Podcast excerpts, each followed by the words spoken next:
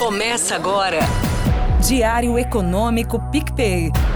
Uma análise das principais informações que impactam os mercados, a economia global e do Brasil. Apresentação Marco Caruso. Bom dia, pessoal. Hoje é sexta, 1 de março e este é o seu Diário Econômico. No fim, a inflação americana ficou em linha com a projeção do consenso e os mercados acabaram gostando. Existia um medo de mais uma surpresa altista depois dos últimos dados que saíram, então ter atendido às expectativas acabou sendo bem visto. Mesmo o PCI tendo subindo no mês aí no ritmo mais rápido em quase um ano, foi uma alta de 0,4%. É o que a gangue da calça caque e mocassim lá da Faria Lima chama de No News is Good News. De qualquer forma, a postura mais paciente do Fed está se mostrando acertada. A inflação de serviços americana, mesmo que a gente exclui ali habitação e energia, habitação principalmente que estava salgada, ela aumentou 0,6% em relação ao mês anterior, o que é também a maior alta desse item desde março de 2022. Esses itens, aliás, eles tendem a ser mais persistentes, né? eles são mais ligados à economia doméstica americana, então os banqueiros centrais olham com uma lupa maior isso aí. Se o Fed tivesse entrado no oba-oba do mercado que tempos atrás projetava cortes de juros já em março, agora, se ele tivesse que recuar nessa realização, ia dar um barata voa ainda maior nos mercados. É interessante perceber a seguinte sincronia, aliás, que está rolando entre as conjunturas dos países.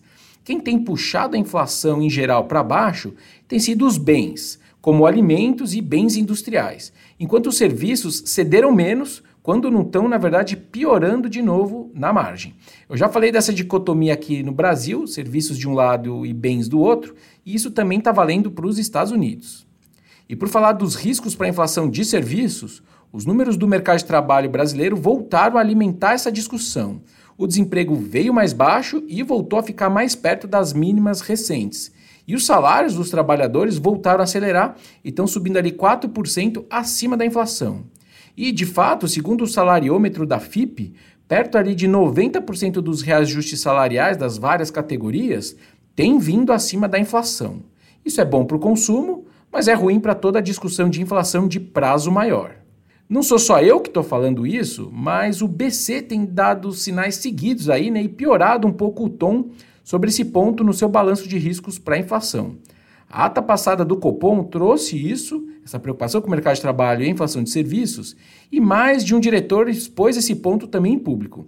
Ontem foi a vez do novo diretor, o Paulo Piquetti, que concedeu algumas entrevistas no intervalo das reuniões no G20. Segundo ele, abre aspas, continua sendo uma preocupação.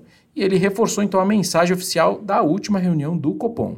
O mercado então entra em março com de novo aquela obsessão. Será que o Copom vai tirar a sinalização de reduções de Selic de meio ponto percentual nas próximas reuniões, no plural, como ele tem feito nos últimos documentos? Relembrando, né, ele corta 50 e já diz que nas próximas reuniões ele corta de novo 50.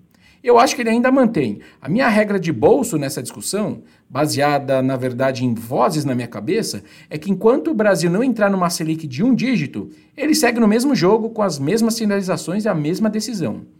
Lá na reunião de maio, quando a gente estiver para cruzar a Selic de um dígito, se aproximando então de um intervalo que é justo, né, de juro neutro, aí ele deixa em aberto o que ele pretende fazer mais para frente. Ele ganha graus de liberdade com isso lá na frente, vê o que o Fed e os outros bancos centrais estão fazendo e aí decide caso a caso. Mas agora eu acho que ele mantém o plural sim. O BC ele ainda não tem uma pressão clara de inflação e do lado da atividade tem um emprego forte, verdade, mas o PIB nosso na margem deve ter crescido perto de zero no quarto TRI. O dado sai daqui a pouco às 9 horas, a gente tem uma alta de 0,1% do quarto TRI em cima do terceiro TRI. É melhor do que a gente previa antes esse número, mas é mais um TRI que está namorando com o negativo, certo? A gente espera então para esse número que a indústria venha como um destaque positivo, seguida do setor de serviços, enquanto a agropecuária deve ter caído um pouco. E se a gente estiver certo, o país então fechou 2023 com um crescimento da atividade de 3%, bem melhor do que o 1% que a gente estimava lá no começo do ano passado. Vamos ver. Bom dia, bons negócios e sorte sempre. Você ouviu? Diário Econômico PicPay. Uma análise das principais informações que impactam os mercados, a economia global e do Brasil. De segunda a sexta, às seis da manhã, no Spotify e YouTube.